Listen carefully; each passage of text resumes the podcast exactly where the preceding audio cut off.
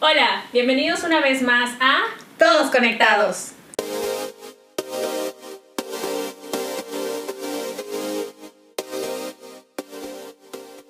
El día de hoy les traemos un tema que se llama Aprendiendo Juntos sobre el Body Positive. Hoy tenemos a un invitado muy especial con nosotros que nos va a ayudar a entender un poquito más sobre el tema y él es Ismael García, mejor conocido como Mermish. Hola Mermish, ¿cómo estás? Hola, quiero saludar pues a todos nuestros escuchantes de Todos Conectados. Espero que aprendan mucho sobre lo importante que es diferenciar pues no solo el body positive, sino otras conductas que han influido mucho en redes sociales y yo listo para llenarles de información. Qué emoción, qué emoción. Qué emoción. La verdad estoy muy emocionada con este tema. Reconozco que no estaba tan familiarizada hasta que nos pusimos a investigar. Entonces, pues sí estoy aquí para aprender con ustedes. Ok, bueno, pues empecemos. Durante el programa van a escuchar que tal vez toquemos dos palabritas, que es la gordofobia y la flacofobia pero las iremos desglosando conforme vayamos tocando el tema. Según lo que nosotros investigamos en internet, el Body Positive fue un movimiento que se creó en Estados Unidos en 1996 y en Latinoamérica se dio a conocer a principios del 2007 con una revista que se llama Belleza XL, donde fue de las primeras revistas en mostrar cuerpos diversos en sus portadas.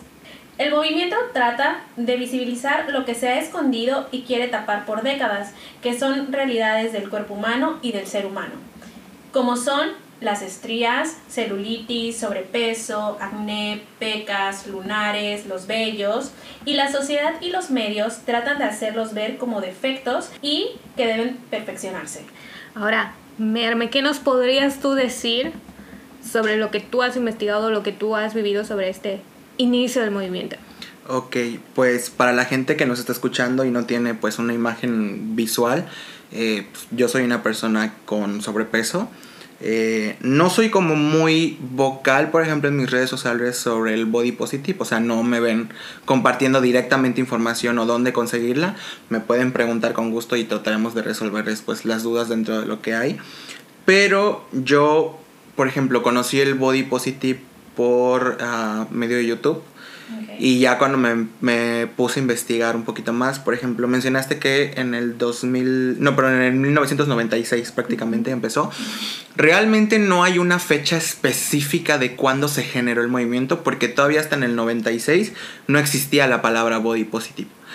De, la, empezó de manera que habían como pequeñas acciones. Recuerdo una de un señor en los 70s que se quejaba que a su mujer la trataban diferente solo por ser obesa. Entonces empezó primero siendo un movimiento, eh, vaya, en pro de la gente gorda.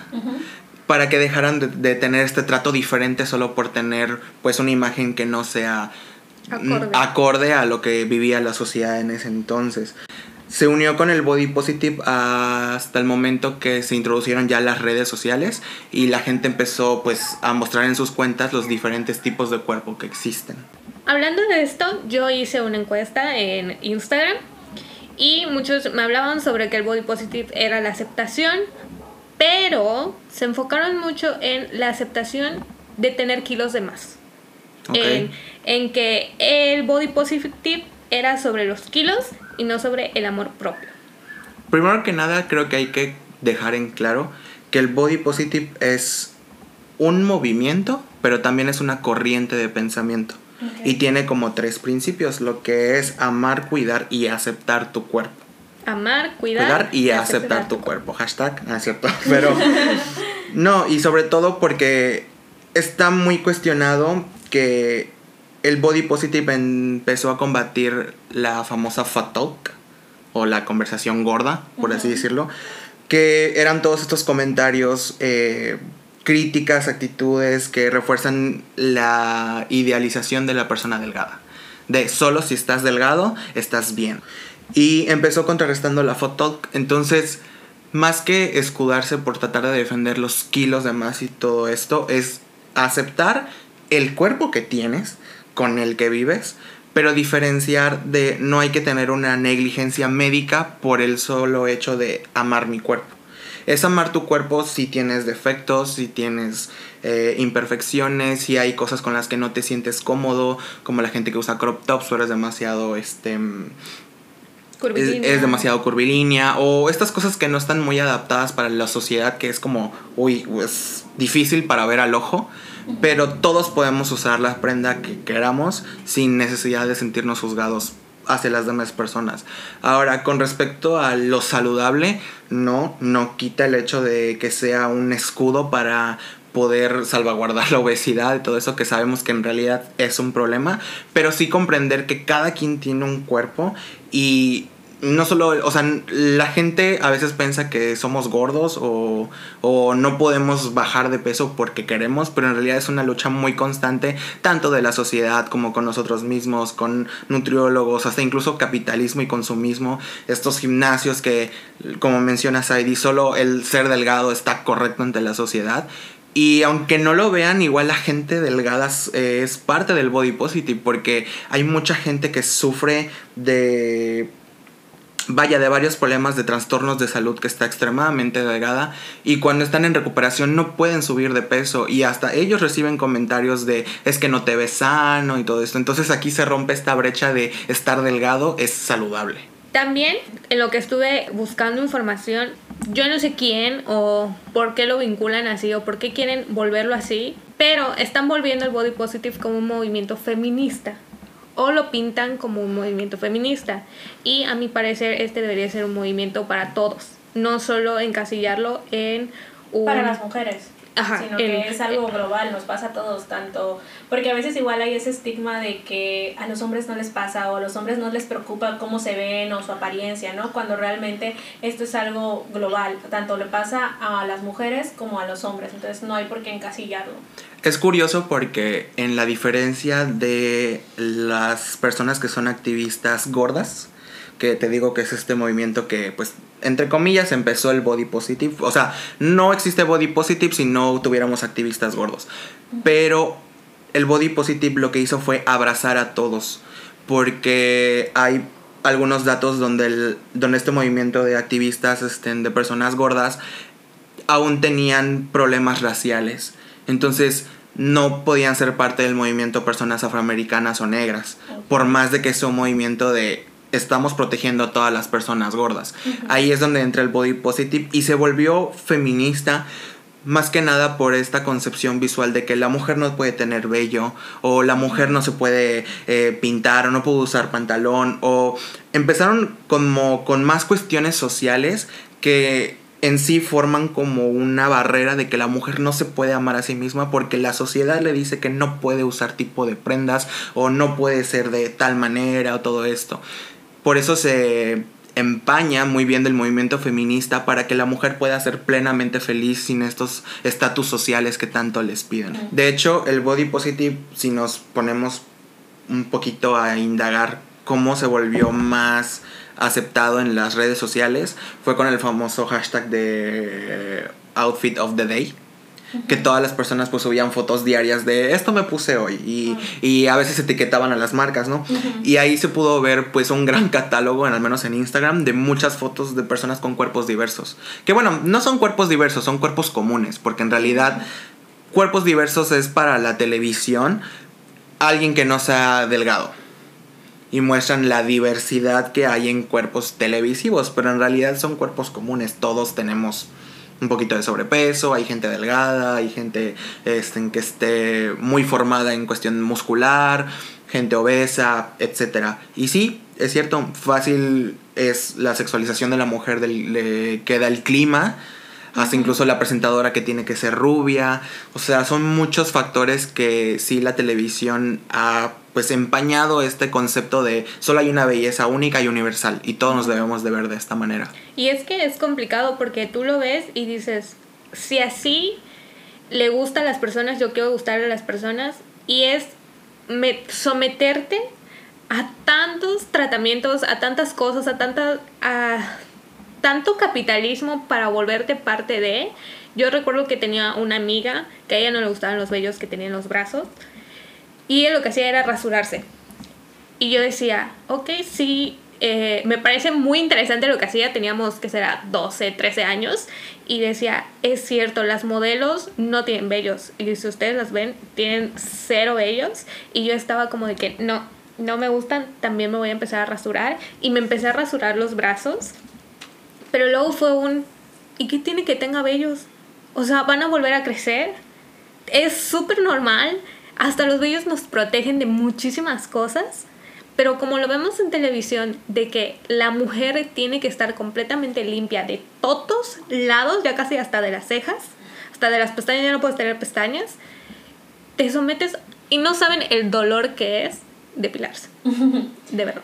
Sí, es que em, sí son estos estándares de belleza que nos han impuesto y que uno cree que, que porque la tele me lo está diciendo, así me tengo que ver. Entonces, en lo personal creo que eso nos hace ya ser muy vulnerables, personas muy inseguras, porque tú ves a una mujer perfecta en la tele que te muestran así brazos perfectos, piernas perfectas, y tú te ves en el espejo y no estás viendo lo que ves en la televisión o en las revistas. Y de hecho podemos ver nuestras inseguridades hoy en día en Instagram con los filtros. En las historias de Instagram todos usamos filtros, yo uso filtros. y siempre que me los pongo son de, ¿por qué no me puedo ver así en la vida real? Claro, empezando porque siempre vamos a tener esta inseguridad y yo creo que es un poquito más mental por comentarios que hemos recibido a lo largo de nuestra vida, tanto de familiares como amigas cercanos, incluso puedes subir una foto donde tú te sientas muy seguro de ti mismo a tus redes sociales y que hasta por eso seas criticado. O sea, por el hecho de que no, es que en realidad yo no te veo tan bonita como tú te ves el día de hoy. Y eso genera esta inseguridad de querer cambiarnos algo dentro de nuestro cuerpo. Que, por cierto, yo no estoy en contra de los ajustes estéticos, o sea, en cuanto a cirugías, al contrario, que cada quien haga lo que lo que le haga feliz. O sea, cualquier cambio que le traiga una felicidad, estoy súper a favor de eso. Y es que hasta en las cirugías estéticas hay esta cierta tabú de que cuando te operas la nariz, te operas eh, las boobies, te operas las nalgas. Oye, amiga, ¿te operaste? No, yo no me he hecho nada, yo no me he hecho nada en la cara. ¿Y por qué no decir sí? Me arreglé porque ahora sí me gustó, quise mejorar, quise hacer esto porque igual y tenía alguna enfermedad y eso me está ayudando, o sea, por lo que sea, iba a estar bien. No, pero caemos en, es que nos van a criticar por decir que hice esto. Es que ese, es ese estigma de que a veces desafortunadamente, no a veces, creo que eh, siempre nos le damos más importancia a lo que la gente piensa o ve de nosotros que lo que nosotros sentimos. O sea, no importa si a mí me hace feliz, si yo lo comparto, tal vez esa crítica es lo que me afectaría. No, y el body positive, de hecho, para tenerlo como más en claro, porque igual hay mucha repercusión así tanto como las cirugías estéticas a una persona que es muy eh, vocal sobre el body positive, pero la ven bajando de peso o la ven haciendo dietas, hay que comprender que el body positive si es o sea, el body positive no está en contra de una persona que sea healthy o que haga ejercicio, sino de dónde viene a hacer ese cambio. Si viene de hacer, o sea, si ese cambio viene de ti como persona, que te nace, que quieres cambiar por amar tu cuerpo, está correcto. Lo que contradice este, esta filosofía del body positive es si ese cambio lo haces a costa de las demás personas. O sea, si este cambio lo generas porque alguien te dijo gorda y ya no quiero estar gorda, deja de ser body positive porque ya no estás cambiando por ti, estás cambiando por unos comentarios pues juzgones hacia tu persona, hacia tu figura, hacia tu estética. Y ahí es cuando se desprende esta conectividad que tienes contigo mismo, porque el body positive vaya, tienes que tener como una conexión espiritual contigo, que estés plenamente sano del cuerpo al que perteneces, de que si tienes eh, sobrepeso o eres muy flaquito, pero tener en cuenta que tienes un cuerpo, que puedes hacer algo con ese cuerpo y obviamente es tratar de mejorarlo todos los días. Es cuidarlo, es amarte a ti, o sea, amar cada parte de tu cuerpo. Y si quieres mejorar algo porque a ti te va a hacer feliz y no por complacer a los demás, creo que eso es lo que se debe valorar. Sí, como dicen mucho esta frase que he visto en Facebook, en redes sociales, de tu cuerpo es tu templo O sea, cuídalo, ámalo porque es, es lo único que tienes y debes de cuidar. Si estás bien contigo, si estás bien como te ves, como te sientes, puedes estar bien con todos los demás. Claro, y eso no quita el hecho eh, de ser una persona obesa o con sobrepeso, pero siendo saludable. Porque hubo ahí como una percepción errónea que tuvo el movimiento Body Positive cuando recién empezó, que la OMS sacó una campaña de salud sobre las enfermedades pues degenerativas o de salud que es diabetes, hipertensión y todo esto y estaban escudando al Body Positive de, ah, es que eres gordo pero no estás saludable. Entonces tuvo que haber esta diferencia entre esta es una campaña de la Organización Mundial de la Salud y esto es un pensamiento crítico muy diferente sobre voy a amar mi cuerpo pero no lo voy a descuidar en cuestiones de salud. Lo vuelvo a reiterar, no es fomentar la obesidad, tampoco es fomentar la desnutrición, sino es encontrar este balance espiritual, mental, de salud, física, todo esto, porque es lo que les comentaba, a veces decimos, ay, ¿por qué estás gordo? ¿Por qué no puedes bajar de peso? Pero a veces la persona que está gorda tiene mil batallas dentro de la cabeza que le impiden hacer algo. O sea, hay mucha gente que su problema más grande es la ansiedad, pero la ansiedad les provoca comer. Entonces no es algo que ellos puedan controlar y decir, uy, no, hoy voy a vencer a mi ansiedad y no voy a comer eso que tanto he guardado, pero tiene que ir con mucho trabajo psicológico, mucho trabajo médico y sobre todo en el médico que es un poco más estructurado base a una tabla de índice de masa corporal y eso define si estás en tu peso, si estás bajo, si estás con sobrepeso. Yo creo que a veces es mejor evitar la báscula, o sea, si es algo como de mucho peligro, pues decirle al doctor, puede comentarme mi peso o si no estás interesado que te pesen, pero decirle al médico que se encuentra en turno de, oye, ¿sabes qué? Eh, quiero que me tomes mi peso para cuestiones, este, no sé, de archivo, pero por favor no me lo menciones, porque yo estoy llevando un proceso, pues, con algún psicólogo sobre no traumarme tanto por lo que diga la báscula o etcétera. Y siento que, al menos aquí en Latinoamérica, en México más que nada, tenemos una mala información sobre lo que el peso significa, porque yo recuerdo haber tomado alguna vez una conferencia sobre lo que deberían de hacer en mi trabajo para cuidar la salud de los trabajadores. Y uno de esos puntos era tener una báscula en cada centro de trabajo y que todos los trabajadores se pesen. Y como bien estamos diciendo durante todo este podcast, que la báscula te diga estás demasiado delgado, estás demasiado eh, gordo, no quiere decir que eso sea definición de saludable. Entonces, viene de un sistema de salud importante y el mismo sistema de salud importante te está diciendo que tengas una báscula, es, oh my god, tener otras de esas inseguridades a nivel Dios si te ponen a pesarte todos los días o una vez a la semana Sí, o sea, realmente eh, atacan el problema de una forma muy superficial. Sabemos bien que México es el número uno en diabetes infantil. Y de los primeros lugares en sobrepeso. Entonces quiere decir que realmente no estamos haciendo o no se está haciendo una campaña para solucionar o para resolver un problema.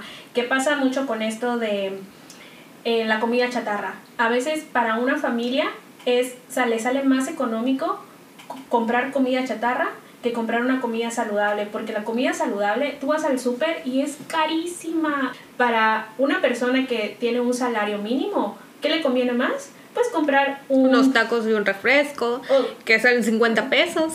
Tenemos una mala información de que comer saludable es meternos a estas dietas y creo que la dieta que he visto y me han bombardeado con un montón es esta famosa dieta keto, que ahorita a todo le ponen, esto es keto, ni siquiera sé qué significa keto, pero a todo le ponen eso. Y es, ¿será que sí? O sea, si, si ya lo veo en todos lados, ¿será que sí? Empiezan a jugar con mi mente de que debería, debería, debería, debería, debería, y no acudimos con un profesional, porque también no es lo mismo que Mer me haya consultado con un nutriólogo y le hayan dado esa dieta y que yo también la utilice porque él tiene un cuerpo y yo tengo uno totalmente diferente y siempre hay que ponernos en nosotros, tratarnos para nosotros y no porque los demás lo estén haciendo. Yo tengo una experiencia personal, o sea, que me sucedió a mí con lo que comentas ahí. hace como unos 3, 4 años, creo que sí, estaba muy de moda una youtuber que era vegetariana, vegana, no, y no sé qué tanto rollo. Y subía sus dietas y todo lo que hacía, sus jugos y había hasta, hoy es la semana de solo comer sandía, hoy es la semana de puro jugo verde. Y ahí va Estefanía a seguir esa, o sea, no lo, no lo vi como que, ah, un, sino fue para mí porque quiero bajar de peso, ¿no? Y me comía que solo comía fruta, solo comía verduras y que el plátano y que esto. Y yo tengo una prima que es nutrióloga y ella me dijo, Estefanía, cuando tú dejes esto o dejes de hacer esto, mira, vas a subir lo triple, porque la fruta al final del día es pura azúcar.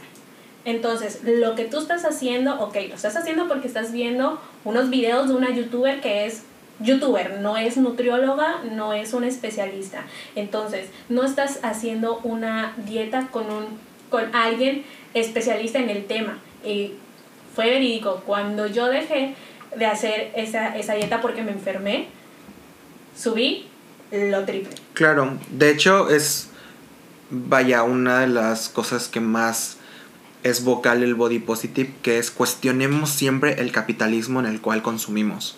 Porque es como lo que mencionas, Heidi, no todo proceso médico o de nutriología va a servir para todas las personas porque tenemos metabolismos diferentes, tenemos maneras de trabajar el cuerpo muy diferentes, tenemos hasta, para empezar, la grasa almacenada en diferentes partes de nuestro cuerpo, entonces no va a funcionar de la misma manera. Y el capitalismo, tanto como las dietas keto, que voy a decir algo que es probable que muchos nutriólogos se queden sin trabajo, pero muchas veces la gente piensa que la dieta es un régimen estricto sobre comida, pero en realidad la palabra dieta significa aprender a comer. Y no es esto de, uy, es que estoy en un régimen de dieta muy estricto y no me puedo comer unos tacos porque no quiero. Pero eso no te garantiza que ser gordo tengas, eh, vaya, una menor calidad de vida o ser una persona que se ejercita siempre tenga una calidad de vida porque al menos aquí en nuestra ciudad creo que hemos escuchado muchas noticias de gente que sale a correr y de la nada le da un paro cardíaco. Entonces ser una persona healthy o ser una persona obesa no te garantiza que tengas más o menos mortalidad de vida. De hecho hay un tema que se volvió muy polémico en la revista Cosmopolitan de UK sobre la modelo Tess Holiday. Es una modelo pues plus size Plus size me refiero a que de verdad es plus, plus, plus size. De tallas grandes. De tallas grandes. Y hubo mucha controversia porque la gente lo tomó como si estuviera promoviendo, pues, ser una persona obesa. De, oh, miren esta portada, como una persona obesa puede también tener oportunidades y está bien ser obeso. Cuando en realidad, leyendo el artículo, nunca se mencionó nada sobre promover la obesidad. Y sobre todo porque yo creo que espero que podamos comprender, este, o sea, tener esta comprensión lectora de dividir qué está correcto y qué no está correcto en todo lo que consumimos. O sea, siendo personas coherentes, si yo veo una portada con una revista, o sea, de una revista con una persona plus size, mi mente no me va a decir, oh, quiero hacer plus size para estar en una revista cosa muy diferente que sí pasa a veces con modelos, por ejemplo, de Victoria's Secret, ¿no? O sea, tenemos esta mispercepción de, ah, salió una, una modelo de Victoria's Secret que es extremadamente delgada y está correctamente bien para la sociedad, pero una persona plus size no puede salir en una portada de revista porque ya genera este factor de, oh, está promoviendo la obesidad, la obesidad pero una modelo de Victoria's Secret no está promoviendo el ser flaca. Cuando, pues, creo que internamente muchas mujeres ven pues a una modelo que es delgada como inspiración de, oh, y si soy delgada voy a tener estas oportunidades, o voy a ser muy bonita, o voy a hacer esto. Incluso la, eh, la, modelo salió a hablar, o sea, fue muy vocal de decir, no, yo en ningún momento estoy promoviendo la obesidad, al contrario, les estoy diciendo que se cuiden, pero este es mi cuerpo y ustedes no tienen por qué opinar sobre mi cuerpo. Por eso yo no estoy promoviendo la obesidad, porque al final de cuentas, si son problemas de salud, son mis problemas de salud. Si yo me muero, no le va a afectar a nadie que yo me muera. Y es esta diferencia del body positive, de que ya no se mete tanto en cuestiones saludables o que hagan dieta, ejercicio o todo esto, sino es sentirse bien y aceptar el cuerpo que tiene cada persona. Y era de lo que hablaba en sí este detalle de la revista de Cosmopolitan. Y creo que en redes sociales se diferencia mucho de los cambios brutales que hay sobre personas con sobrepeso y un claro ejemplo pues muy reciente fue Adele, que a todos nos dejó como muy en shock de que tuviera un cambio drástico en cuanto a cuestiones físicas. Y aún así, mm, ella no ha hablado al respecto de por qué en realidad bajó de peso. Mucha gente está diciendo de que "Ay, ya no va a cantar igual o todo esto, pero es algo que no nos compete. O sea, si ella lo quiso hacer por, por quererse ver bien, por quererse ver saludable, por sus hijos o por lo que sea, ya no es nuestra opinión en parte. Hay dos celebridades, por ejemplo, que sí se han puesto muy vocales a hablar sobre las cuestiones de cuerpo en redes sociales, que es Lady Gaga y Taylor Swift. Lady Gaga ha sido mm, multi- o sea, ha sido criticada muchas veces, perdón, eh, desde el Super Bowl casi de para acá de que, ay, miren, tienen pancita y todo esto, pero ella sufre de mil problemas de salud, o sea, tiene fibromialgia, o sea, problemas de salud que son ajenos a ella de algo que es una cuestión física o corporal, ¿no? O sea, no se ejercita porque sufre de dolor todos los días y ya aprendió a aceptar su cuerpo. Y es una persona que es muy vocal, no del body positive como tal, pero sí de decir, oigan, pues si hoy tengo pancita, así la voy a dejar y no tienen por qué criticarme. Y esto es una cuestión, pues, de una persona, pues, entre comillas, normal, porque, pues, Lady Gaga no tiene, no es una modelo plus size o no tiene sobrepeso como muy extremo, ¿no? Pero Taylor Swift es el otro lado de la moneda de que a ella la atacaban mucho por ser delgada. Y ella dejaba de comer en su documental que está en Netflix. Sí, vi. Habló de que nadie la vio durante un año porque le afectaban tanto las críticas sobre su peso y ella misma se cachaba como que teniendo estas actitudes destructivas de, ay, ¿qué dicen los tabloides sobre mí? O si estoy gorda, o ella misma se engañaba pensando que comía saludable y no lo estaba haciendo.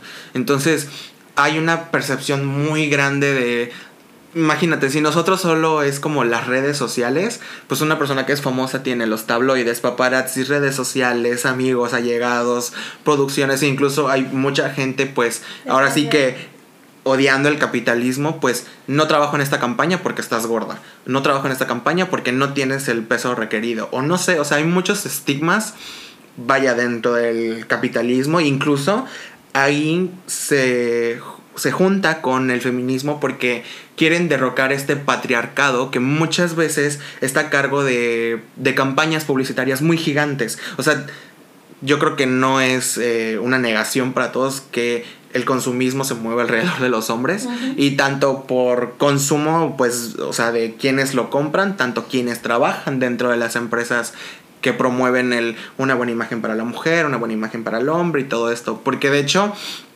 para las mujeres este es este tener pues cierto cuerpo curvilíneo, tener mucha estética y todo eso, incluso para los hombres les afecta mucho lo que es la vigorexia. El, ten- el que tener que trabajar extremadamente su cuerpo porque lo mismo, si no eres una persona o delgada, esbéltica, sana, tienes que ser una persona que tenga músculos para poder conseguir oportunidades. O sea, de verdad la gente que es obesa queda por fuera de cualquier rango, cuadro, oportunidad. O sea, de verdad hay mucha, mucha, no discriminación, pero no son visibles personas con cuerpos plus size. Igual, por ejemplo, una luz al final del día que he visto es este movimiento sobre las estrías. Me ha llegado mucho bombardeo de este movimiento de las mujeres tenemos estrías. Porque si bien vemos estos cuerpos Photoshop que están totalmente editados, donde no tienen ni toda su piel es perfecta, nos- a las pieles no son perfectas, tienen em, tienen textura, tienen, o sea, son totalmente diferentes.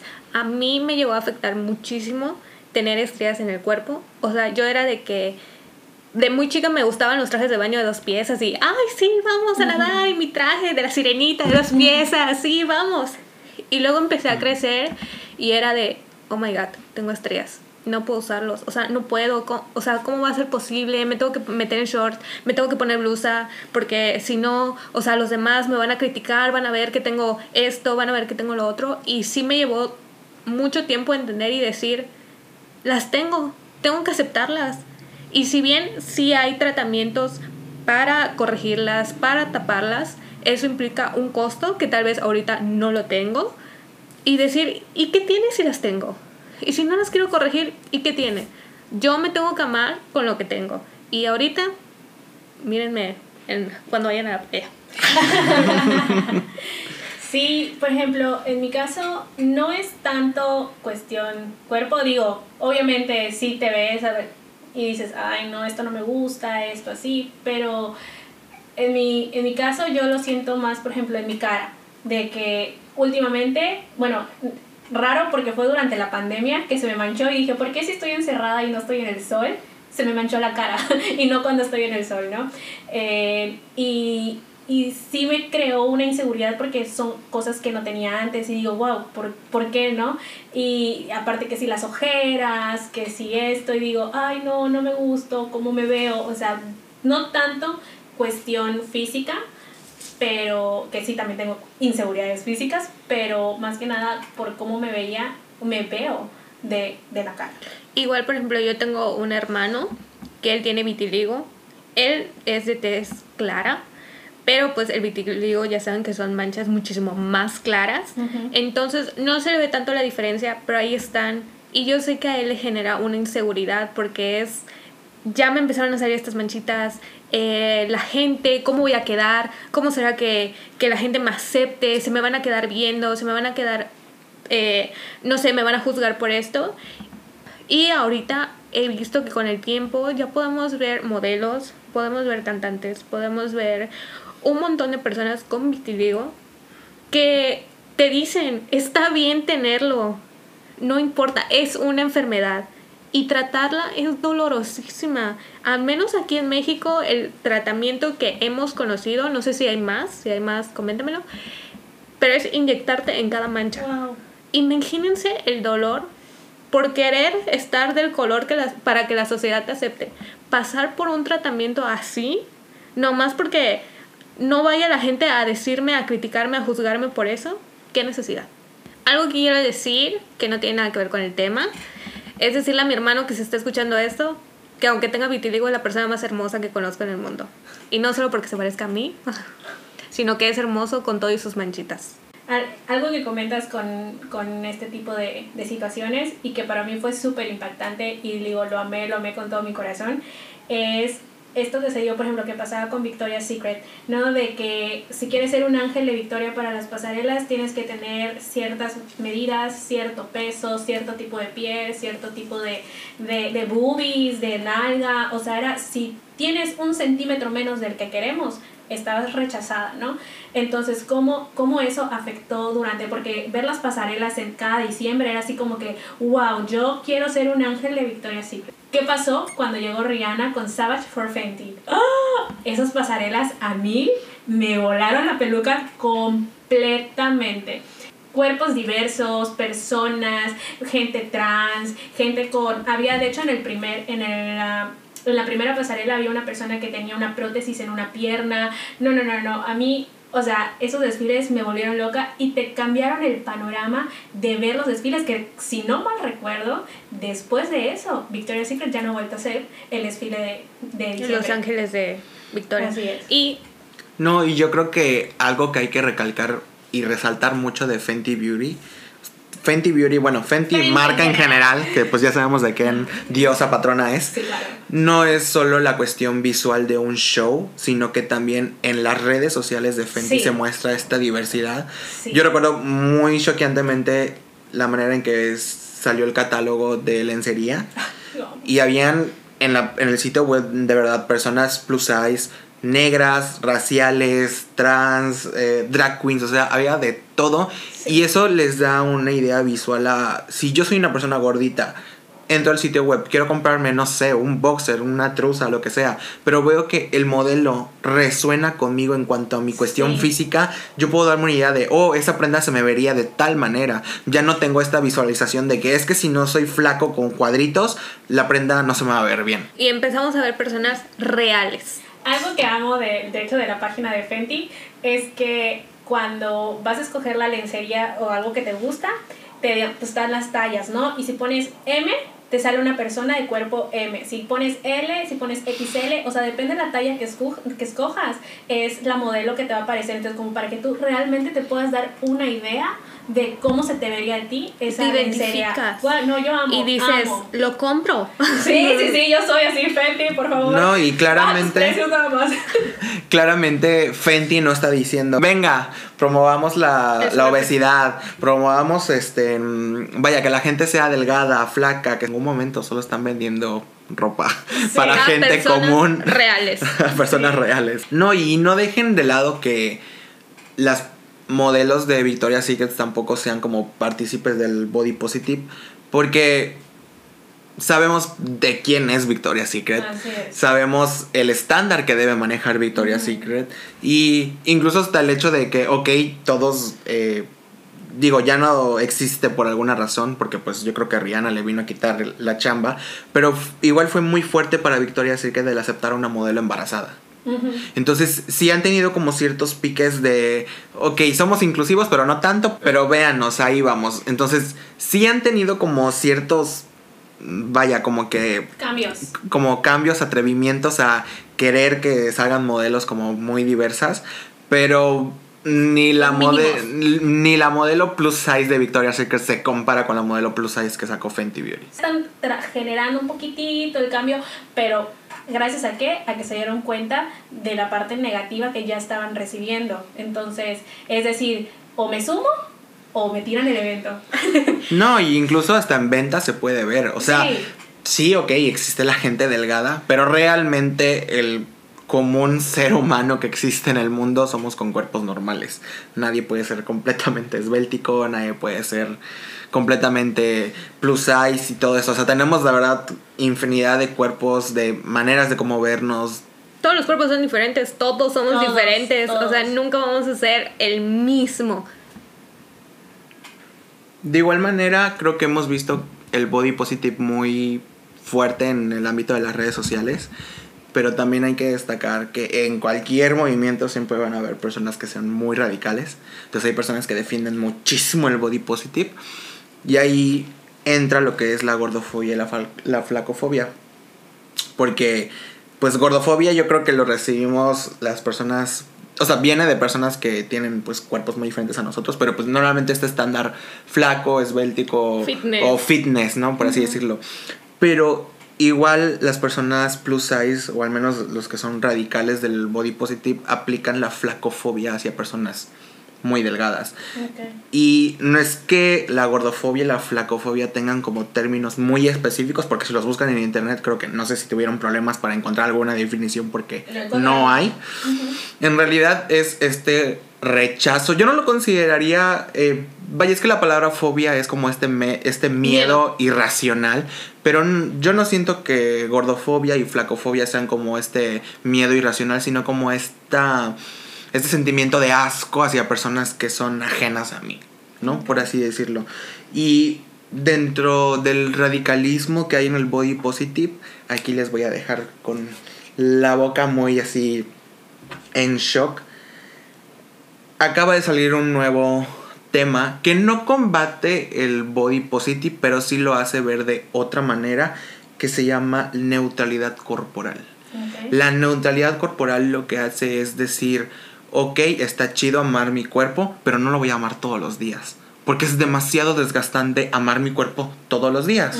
Entonces la neutralidad corporal lo que hace es marcar esta diferencia entre amar y aceptar. Porque a veces aceptar nuestro cuerpo es muy, muy de lo tengo que hacer a diario.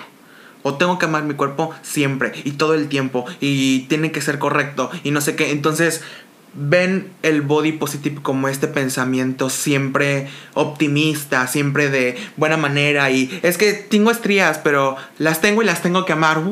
Y entonces lo que hace la neutralidad corporal es decir, ok, amo mis estrías, pero mañana puede que no las quiera y no por eso me voy a resentir el, ay, es que estoy dejando mal el body positive porque tengo que amar mi cuerpo las 24 horas, los 7 días de la semana, todos los días del año. Y es un concepto nuevo, recientemente yo igual no tiene mucho que me acabo de enterar de esto. Y es muy fuerte porque pues les, les derrumban este concepto de que el body positive solo es, pues ahora sí que como lo dice la palabra, tiene que ser un movimiento positivo sobre el cuerpo. Pero va más allá, les digo, de solo aceptar el cuerpo. Tiene que haber esta conexión eh, espiritual, mental, sobre todo mental. Es muy importante la salud mental para poder aceptarse uno tal y como es. Y no solo con cómo luce tu cuerpo físicamente, sino estos rasgos que dice de tengo lunares y no me gustan, tengo estrías y no me gustan, tal vez no se me amputaron una pierna y no me gusta. O sea, van más allá de solo me voy a amar tal y como soy. Sí, igual dicen mucho, ¿no? Esto de que tanta, tanta buena vibra, tanta positividad, tanta... Llega un punto en que ni siquiera es creíble. No, claro. O sea, o sea, no puedes vivir así de, de alegría y de, y de felicidad y decir que todos los días es arcoíris y brillito. O sea, también hay que tener como esta parte neutra. O sea, no es ni mucho ni poco, sino amarte. Y creo que también va al punto de es mi cuerpo y nadie más tiene que opinar y yo tengo que sobrellevar las situaciones que yo tenga conmigo y no estar em, de voy a hacer esto por los demás, es, es estar bien conmigo o estar mal, pero conmigo y que a los demás no les interese, no les importe lo que yo haga. Sí, porque igual, bueno, no sé, si me puedes explicar un poquito más de esto.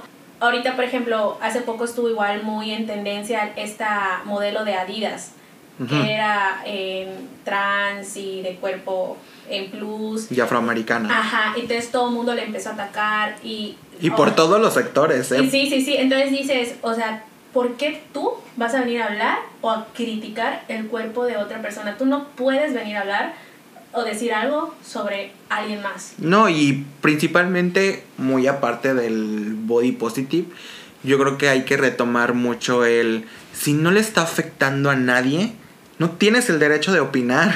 O sea, de verdad, no tienes el derecho de opinar de cómo luce, de qué eh, raza es, de qué color es, o porque no te guste. O sea, hay que tener esta responsabilidad de consumidores, de decir, ok, tal vez esto yo no vibro con esto, no es a lo que yo me gustaría consumir, pues lo dejo de hacer y listo. o sea, exacto, no lo consumas. O sea, la, hay que entender que las campañas no son para todos. O sea, tienen un sector al que va dirigido.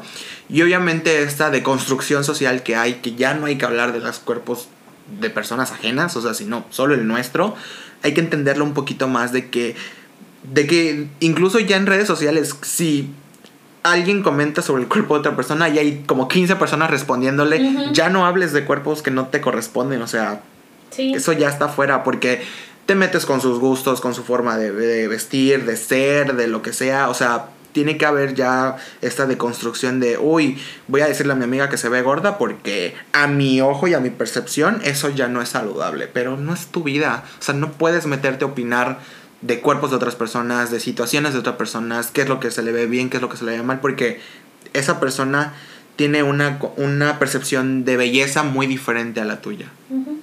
Cada cuerpo es un mundo.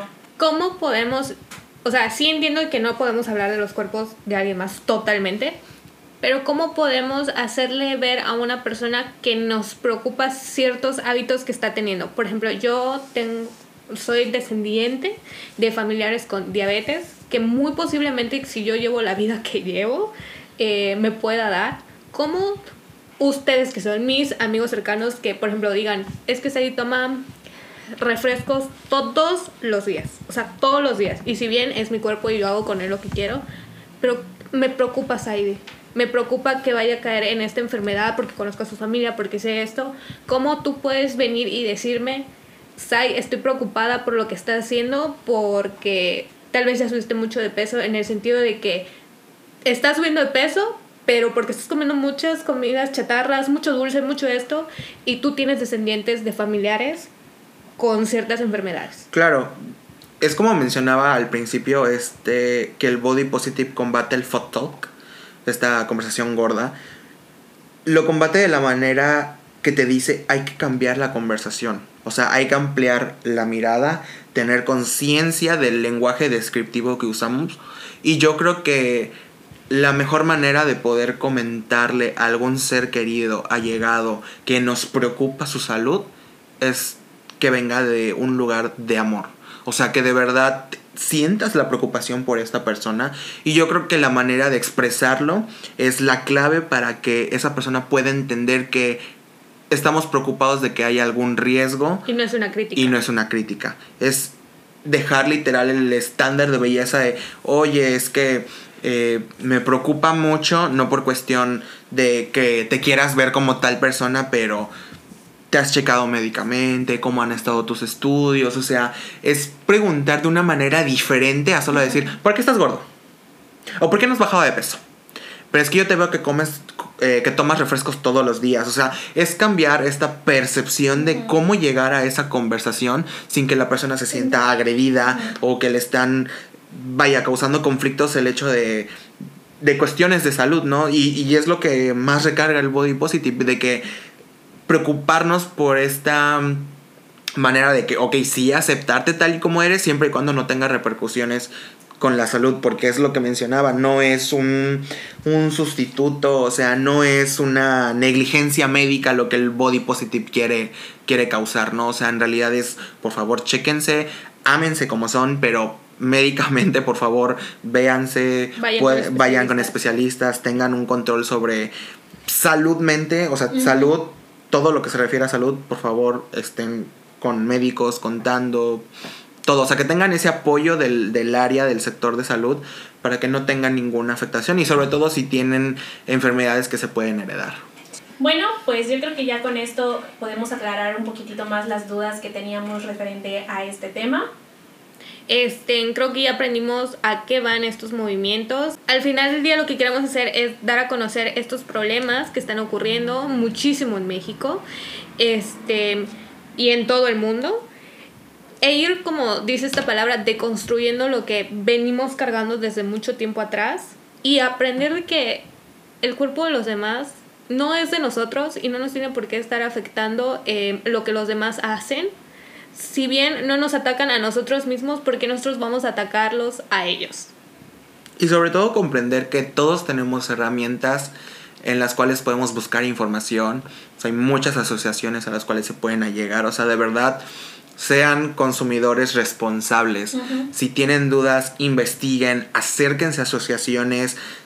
Hay, de verdad, el body positive yo comprendo que no es para todas las personas. Tal vez el body positive no resuene con ustedes, pero la neutralidad corporal sí. O sea, de verdad hay infinidad de movimientos y pensamientos en los cuales se pueden relacionar para dónde va ciertas cosas, qué resuena con ustedes, si tienen este pensamiento, si no, es correcto, pero nunca invaliden la lucha de las personas. Y creo que la palabra más importante que les venimos mencionando en casi todos los episodios es empatía.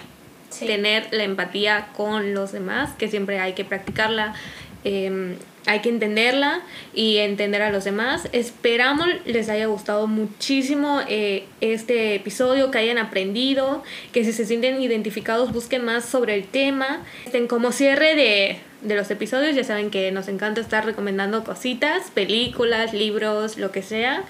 Y como nuestro invitado, Ismael nos va a recomendar algo. Claro, yo quiero recomendarles pues tres personas, las puedes encontrar en redes sociales, dos son youtubers, no quiero decir influencers, pero sí son como vocales sobre este movimiento. Una es Cecil Abraham, la pueden encontrar en YouTube de esta manera. Ella empezó a hablar de esta neutralidad corporal y por qué dejó de ser una vocal del body positive. De verdad, su canal es muy excelente, resuelve muchas dudas. Otra de ellas es Maquis Camargo. Ella sí es una persona muy vocal del body positive, no es radical. Incluso ella ha dejado muy en claro en su Instagram el esta batalla, ¿no? De que le cuestionan mucho de, pero si eres body positive, ¿por qué haces ejercicio? O todo esto. Entonces ella resuelve estas dudas que, pues para la gente que no conoce el movimiento es muy fácil de, de juzgar, ¿no? Y quiero recordar, eh, perdón, quiero recomendar a Max Hovey en Instagram. Es un chavo queer. Realmente no sé si es gay, pero sé que es muy queer. Y él habla del body positive siendo un hombre queer. Pues no tiene este cuerpo esbéltico en redes sociales y aparte se maquilla y cómo recibe críticas por maquillarse. Y entonces pueden tener esta perspectiva igual de un hombre, de cómo ve él el body positive, cómo es su lucha y todo esto. Y la verdad los tres tienen información muy valiosa, sobre todo si quieren aprender más de este tema. Con ellos tres se pueden, pueden buscar más, más detalles de cómo batallar el body positive o cómo encontrarme mi yo en el body positive y es muy muy increíble y sobre todo que tenemos a dos mujeres que son mexicanas hablando de esto yo creo que está muy bien que al menos en México y esta sociedad se tengan estos temas muy recurrentes Estefanía, ¿qué vas a recomendar?